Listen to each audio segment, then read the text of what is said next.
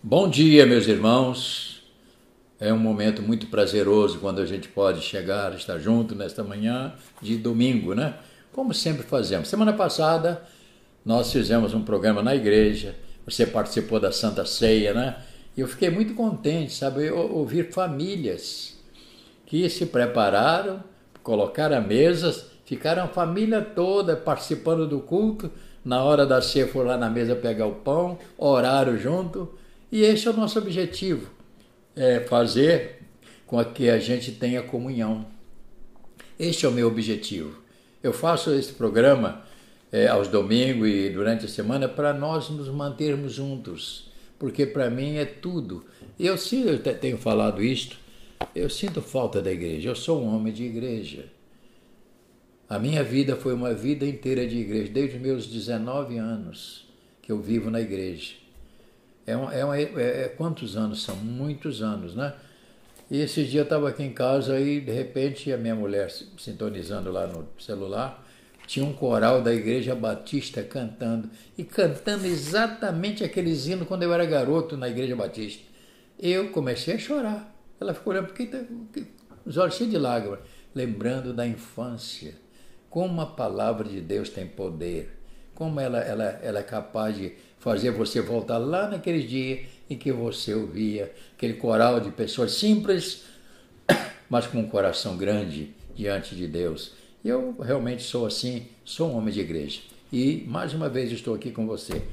Nesta manhã eu gostaria que você abrisse a sua Bíblia, se você puder, no livro de Êxodo, capítulo 16, verso 11, é uma narrativa.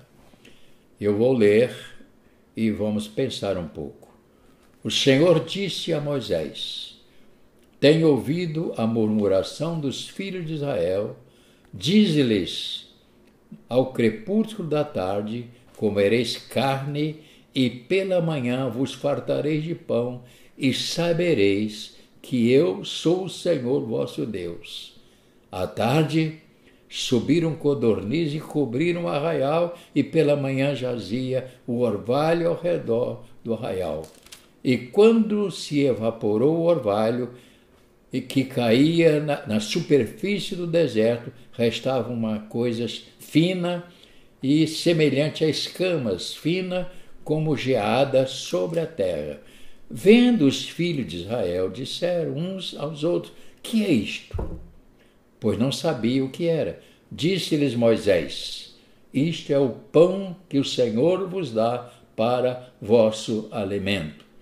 Eis que o Senhor vos ordenou: colei disto cada um segundo que pode comer, um gomer por cabeça segundo o número da vossa de vossas pessoas, número de vossas pessoas cada um tomará para o que se acharem na sua tenda. Assim o fizeram os filhos de Israel, e colheram uns mais, outros menos. Porém, medindo que o Gomer não sobejava ao que colhera muito, nem faltava ao que colhera pouco, pois colheram cada um quanto podiam comer. Aqui temos uma palavra. Disse-lhes Moisés: ninguém deixe dele para amanhã seguinte. Eles, porém, não deram. Olha que coisa triste. Eles, porém, não deram ouvidos a Moisés, e alguns deixaram o maná para a manhã seguinte. Porém, deu bicho e cheirava mal, e Moisés se indignou com eles. Colhiam-nos, pois, manhã após manhã, cada um quanto podiam comer, porque em vindo o calor se derretia. Senhor, abençoa esta palavra que nós vamos agora receber, que possamos, Senhor, guardar no coração este conselho da palavra e também aquilo que o Senhor tem colocado no meu coração para compartilhar com os meus irmãos e amigos. Abençoa, portanto, em nome de Jesus. Amém. Nós estamos vivendo, irmãos, um momento de grande perigo. Ouça bem, para esta geração que está sendo formada, um perigo enorme, onde a desobediência está sendo pregada. Infelizmente, ou cultuada. As pessoas fazem coisas, ah, isso é assim mesmo. E o pior é que os nossos filhos estão vivendo este momento muito jovens. Isto me preocupa, porque tudo nesta vida, ouça o que eu vou dizer a vocês, tudo nesta manhã tem retorno. Tem retorno. Os efeitos da desobediência são é, tremendamente nocivos. Primeiro, ao país. São homens que não se submetem, são rebeldes e eles sofrem as consequências. Faz mal à igreja a desobediência, faz mal à saúde, faz mal à família e o pior, faz mal a Deus. Como viver então este tipo de vida de, em desobediência? Isso tem me preocupado os dias que estamos vivendo. Eu estou dizendo porque eu sou uma pessoa que vivo, eu vejo as coisas. Desobediência no trânsito. Ninguém respeita a distância um do outro, como pede agora, na é verdade? Fica logo em cima do outro, quer passar na frente. A pessoa não obedece os princípios. E se você não for aquela pessoa, perdoe, se não for aquela pessoa que guarde esses princípios, como você vai viver e o que você vai transmitir para os seus filhos? Isto é muito sério. Portanto, desobediência é um mal e é nocivo à vida do ser humano. Isto tem realmente me preocupado e eu tenho visto na rua os resultados. O desobediente, aliás, obediência é um princípio estabelecido por Deus para o bem-estar do homem e da mulher. A pessoa que obedece, ela tem tranquilidade. Você descobre um fato. Uma pessoa, quando está com um problema, que teve lá alguma coisa lá que arranhou uma situação, quando ele vê um carro de polícia, o que, que ele pensa? Vão, vão me pegar. E alguém me descobriu. Ele vive em conflito. Por quê? Porque desobedeceu uma lei. Então ele fica em uma, na sua alma ele fica em conflito. Por quê? Porque ele desobedeceu algum princípio. Quando você passa no sinal com ele vermelho, você fica, será que tem algum guarda? Né? Você fica, por quê? Porque você desobedeceu um princípio. Portanto, obediência é um princípio estabelecido por Deus para o bem-estar do homem e da mulher e do ser humano. Um pai que tem esse princípio de obediência, normalmente ele vai gerar seus filhos e os seus filhos vão entender também o que é obediência. Agora vamos falar sobre alguns homens. Quando Deus disse a Abraão: Sai da tua terra, ele não queria fazer mal a Abraão. Ele não queria fazer mal. Ele jamais ia fazer. E sim dar a ele, para ele, primeiro, se o quê? Uma família. Ele não tinha família. E Deus queria dar para ele um nome e uma família para ele ser o pai da fé, algo extraordinário. Algo extraordinário. Este homem é conhecido como o pai da fé. Então, quando Deus disse a ele, Abraão, sai da sua terra, vai para uma terra que eu te mostrarei, eu vou te abençoar, eu vou te cuidar, eu vou ajudar você. E a Bíblia diz, eu vou ler o texto, porque nunca é demais a gente ler esses textos que são tão vivos, irmãos tão vivos. Eu gosto de ler a Bíblia e ler para a gente entender. Quando ele disse em Gênesis capítulo 12, ele disse para Abraão, e você vê a atitude que ele tomou, diferente de Moisés. Lá na frente eu vou falar sobre Moisés. Mas aqui no capítulo 12, nós vamos ler o seguinte: ele diz. Disse o Senhor a Abraão: Sai da tua terra, da tua parentela e da casa do teu pai e vai para uma terra que eu te mostrarei. Ele você não, o problema seu é sair só. Deixa comigo. Eu vou guardar você, né? E ele disse mais: De ti farei uma grande nação, te abençoarei, te engrandecerei o nome, se tu uma bênção. Abençoarei os que abençoarem e amaldiçoarei os que te amaldiçoarem. E serão benditas todas as famílias da terra. Que diz mais o texto? diz que Abraão partiu. Partiu, pois, Abraão, como ordenara o Senhor. Ele não desobedeceu. Como ele poderia ser um chefe de família? se ele não tivesse esse princípio? Como ele poderia falar de fé se ele não tivesse dado esse passo? Então, por isso ele é chamado pai da fé. Todas as vezes que falamos de fé, nós temos que falar deste grande homem chamado Abraão, que ainda não era Abraão, era Abrão. Mais tarde, ele se tornou Abraão. Quando Deus disse para Adão: Não toque nesta árvore, mas das outras você pode comer à vontade. A razão, Deus, Deus queria dar a Adão o quê? É, que ele fosse lembrado como um homem obediente.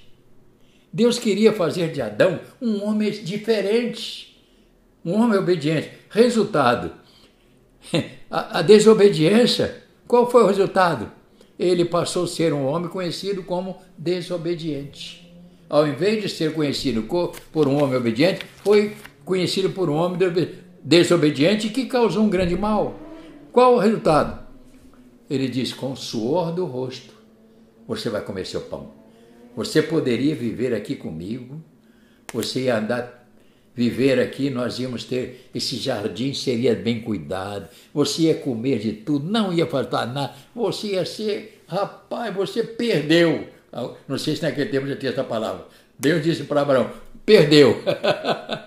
Porque ele jogou fora uma oportunidade, tal como muitas pessoas jogam fora as oportunidades que Deus coloca nas mãos dele e eles jogam fora por desobediência. Quando Deus disse a Moisés: Desce ao Egito para tirar o, o meu povo que está lá num sofrimento, Moisés, a primeira coisa que falou: Eu não sei falar. Eu sou gago. Ele, ele logo apresentou um motivo para desobedecer. Porque eh, o homem tem essa tendência de não gostar de obedecer. O ser humano é ruim nesse item, né? De obedecer. Deus disse para ele: rapaz, vai lá, vai lá buscar, vai lá, vai, faz o trabalho. Não sei, Deus, eu vou te botar um cajado na mão, eu vou te dar autoridade. Portanto, ele colocou dificuldade, mas não para não obedecer, mas Deus o fez um homem grande. Deus mudou a sorte dele. Porque Deus disse: Você vai fazer, já que você não quer ir por bem, você vai. Então, agora, a partir de agora, eu vou mandar alguém com você, mas você vai fazer. Porque Deus tinha um propósito maior na vida dele. Portanto, eu tenho dito que obediência faz os grandes vencedores. Obediência faz viver melhor a vida. Então, eu gostaria que você entendesse o que eu estou tentando dizer nesta manhã com essa pequena palavra que não é uma pregação igual na igreja.